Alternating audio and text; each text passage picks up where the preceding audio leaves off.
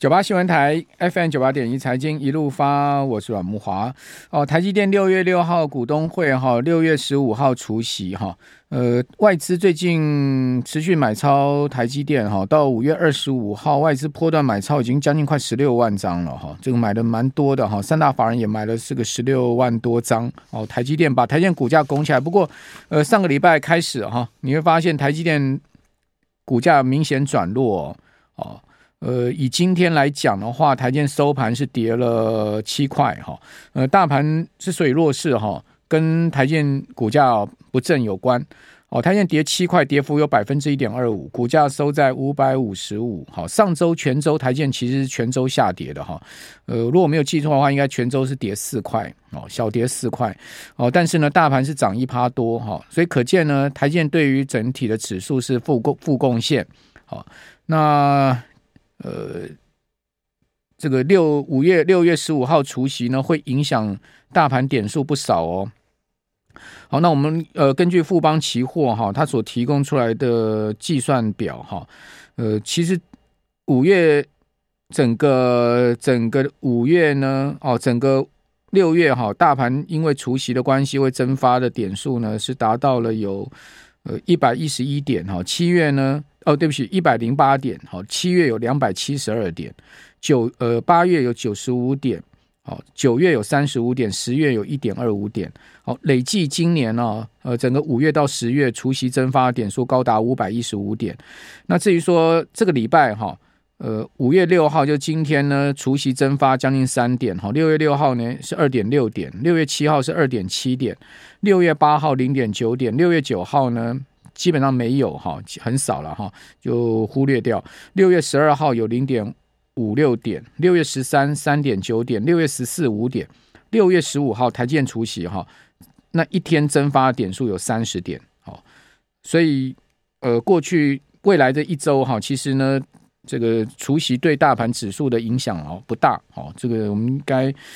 这个可以这样讲了哈。好，那针对这个除夕季节哦，哦，动辄影响。期现货之间的价差会很大哈，那这个要怎么样去适应这样子的价差环境？哈，我们赶快来请教期货分析师林志斌，志斌你好。哎，慕驊哥晚安。好，呃，一般来讲，你们在那个期货公司哈，你们在在期货业界，你们怎么去适应那个五月到十月哈这个除息的呃价差的状况？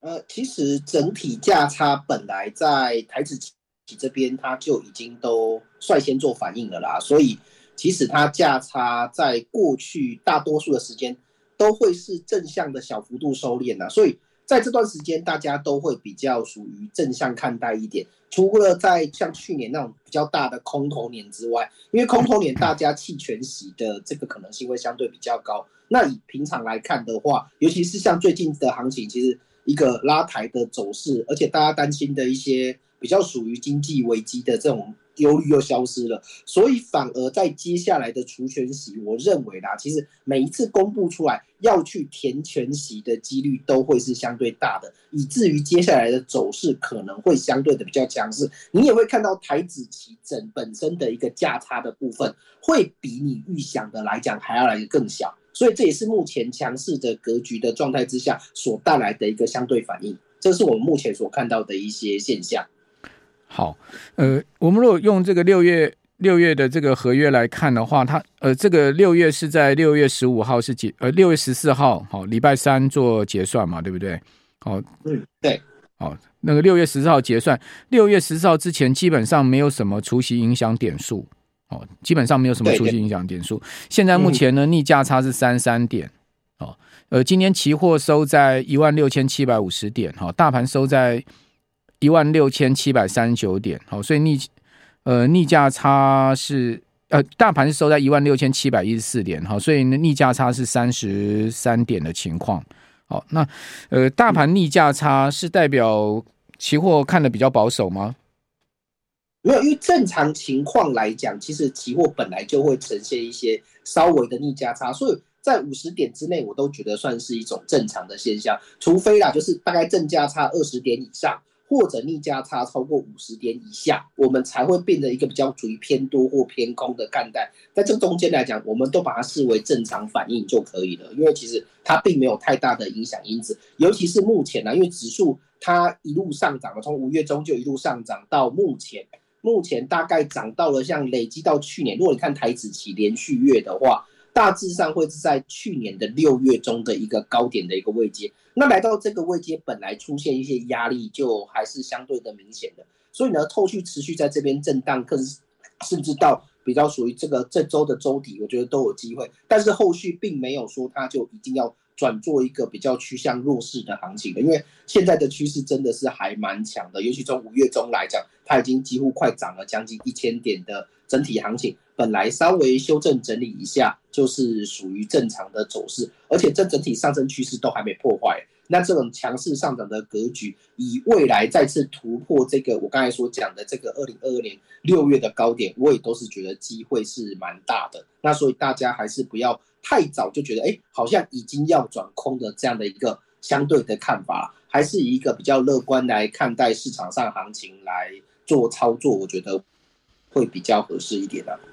好，所以等于说这个礼拜可能指数空间不大，哦，但是呢个股表现会比较明显，哈，对不对？哦，就是说台积电不涨嘛，台积电不涨的话，基本上没什么指数空间了嘛。哦，那另外呢，华晨哦，这是热门股哈，我今天震荡也很大哎，哦，早盘高点一百六十七块半，哦，收盘收一百五十六，好，被倒打到平盘下，哦，呃，有不少股票早盘拉高哈，这个尾盘都杀到平盘下。哦，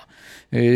这个到底怎么回事呢？比如说像美食也是一样，刚有谈到哈，利多不涨，哈，早盘最高拉到三百四十，哦，收盘收三百一十五五块半，呢，哇，这差也很大，哎。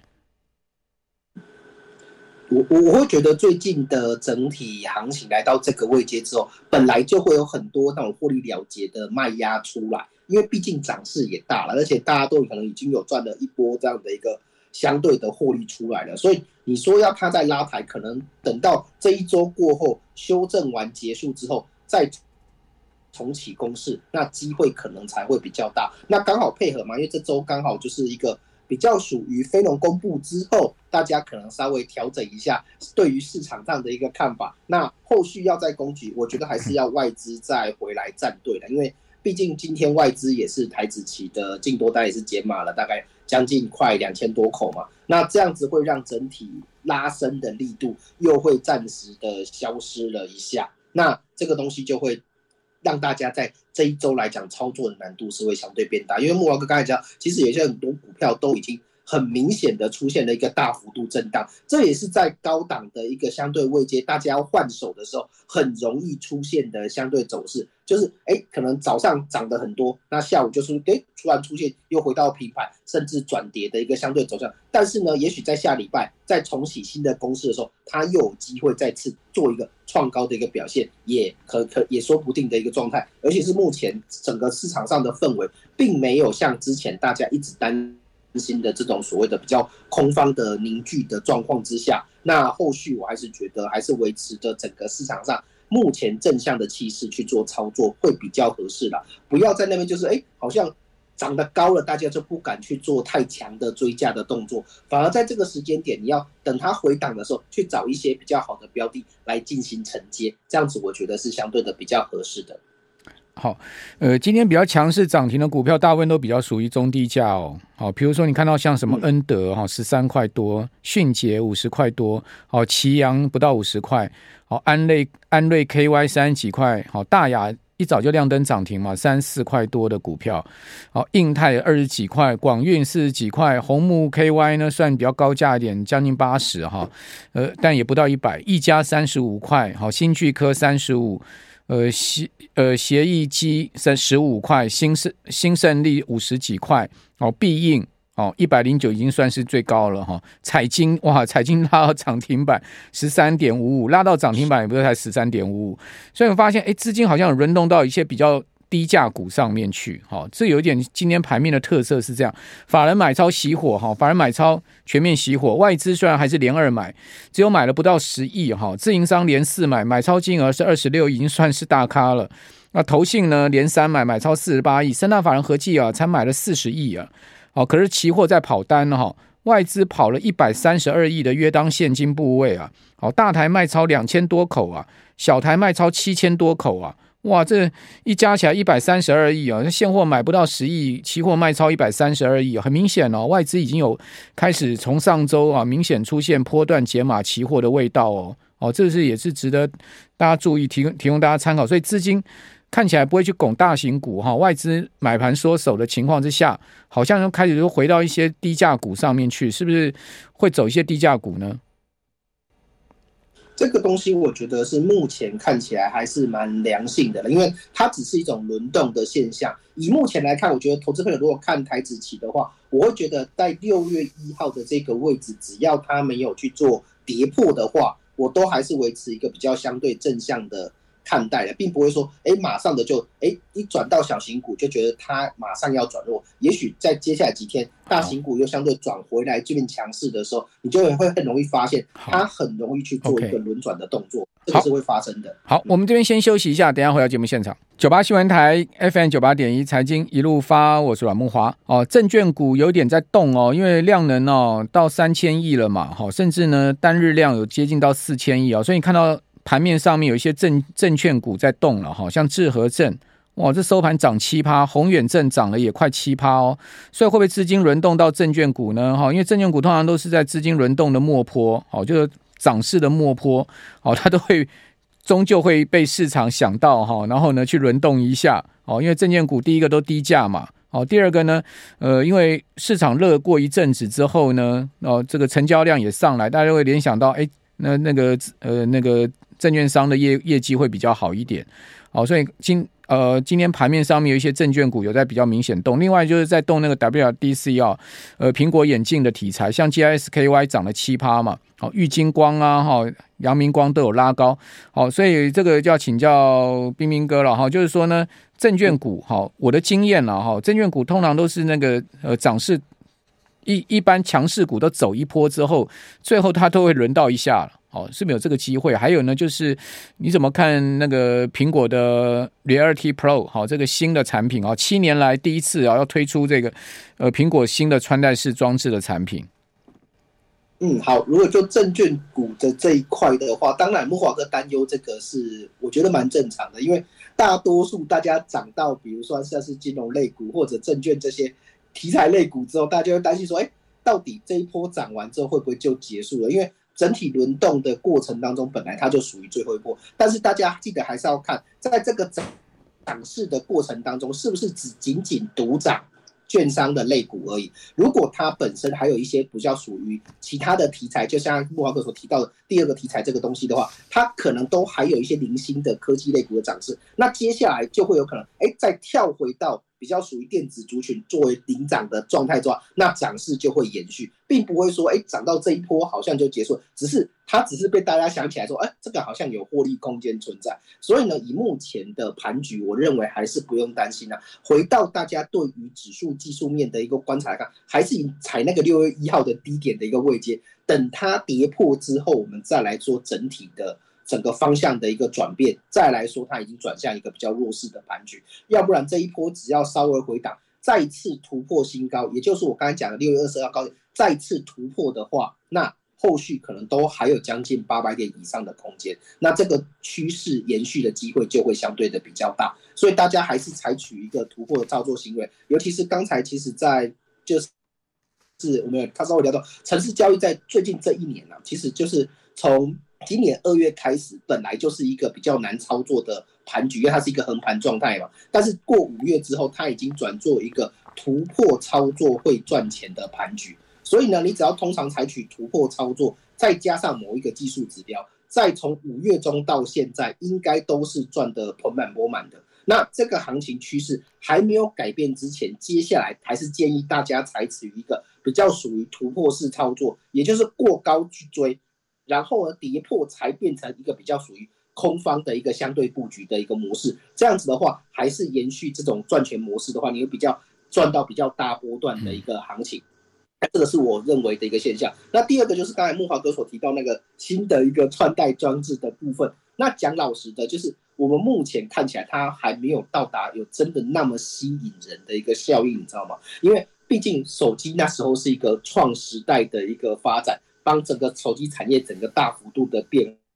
化。那以目前穿戴装置的这些东西来讲，它还没有办法引领成为一个相对的风潮之前，其实对于这些相关类股的注意，我觉得认为是不大的。也许就只是一个 AI 末端，大家开始炒题材，找到一个题材来做炒作的可能性相对比较大。它的延续性来讲，可能就会没有那么高。这是我目前的一个相对的一个看法。对，大概是这样。好，呃，不过三十万到五十万台哦，第一年哦，应该也不算小量了。我觉得苹果还是有它的厉害的地方，哦，就苹果每一次推出新的产品，总是能让全世界新掀起一阵惊呼。而且苹果厉害就是说，它产品布局啊，非常的完整，它会持续的不断的这个呃，就它的产品不断的去做改版，然后一直推更新的，哈，一代一代这样推下去，然后呢，越推越厉害这样子。而而且我知道说，库克似乎啊要把这个。苹果的眼镜哈，作为取代 iPhone 的下一个明星产品哦，它其实苹果对它的呃这个 Reality Pro 这个产品哦，赋予非常大的期待哦，就是说它未来。是可以去取代 iPhone 的一个厉害的产品哦，就是说未来肯定可以不用手机，又全部用眼镜就好了，是不是真的有这么厉害？我们就拭目以待哈。不过刚冰冰哥讲说，期货今年哈在五月中以前很难操作，这是事实了哈。因为我自己有在做期货选择权，五月中之前呢都没探底啊，甚至小亏啊哦。然后呢，五月 五月五月中那一波第一周拉上去嘛哈，第一周拉上去那一周我真的是赔死了。哦，因为那一周我们我们一般选择权，我们选 我选择全都是在做那个呃那个 C C call C put 嘛，因为之前都盘整都做 C call C put 嘛，去赚那个 赚一点赚一点权利金进来有没有？赚点小钱当房东这样，哇！一周你知道我赔掉一百万呢、欸，因为那一周不是这样大拉上去吗？好，整个我因为。我因为我现货是多单，所以我期货是空单，所以我期货的这个台子期的空单，再加上呢选择权，哇，一周可以赔掉一百万，我这真的也是那个也快快快觉得哇，这这这这这这也拉得很疯哦。就但第二周第延续拉第二周的时候，就刚刚你刚刚所讲的，我们因为我们在期货市场做久了，你就知道赶快要改变策略哦，就跟他顺势做多。那顺势做多选标的，当然就去选最疯的股票，就我就去选那个伟创个股期啊。我不，我跟各位报告哈，连续两周到现在，我我不但把那一百万赚回来，我还倒赚了四十万。好，所以你刚刚讲的一点都没有错，你刚刚讲的我都是心有戚戚焉呐。所以期货选择权这个这个经验是要这样，就是说你一定要顺势做，你绝对不要跟他硬是凹单，你做错了没有关系，马上赔赔掉出场，你你你要改变方向，做顺势，对不对？没错，没错，对，这个是一定要的，因为像在五月中那段时间开始，大概就从一万五千五百点，短短几天就已经拉到几乎快一万六以上了，所以这个速度是非常的快的。那通常来讲，期货就是什么？要快很准，因为往往有些人赚不到钱都是什么？都是看着它涨，然后再等，然后等什么？等它不知道要等它拉回，还是等它继续涨上去？然后就在那边等着，之后就不知道该怎么做，最后受不了才买进去，所以就买到相对又高点，然后相对又高点之后开始又赔钱。所以其实，在期货操作，或者是甚至未来你不管是股票操作也一样，就是你自己本身的交易规划就要做好，就是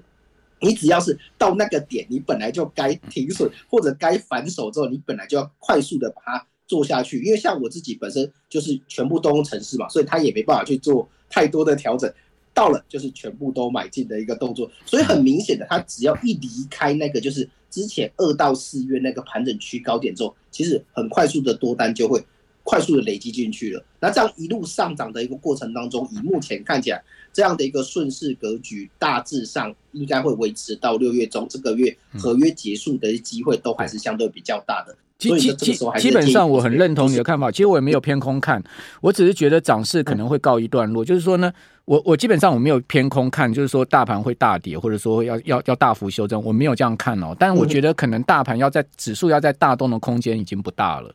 哦，可能会变成是比较个股的一个表现的方向。哦，那呃，我我我刚我其实我很少在节目里面讲我自己的操作了哈，最主要我就。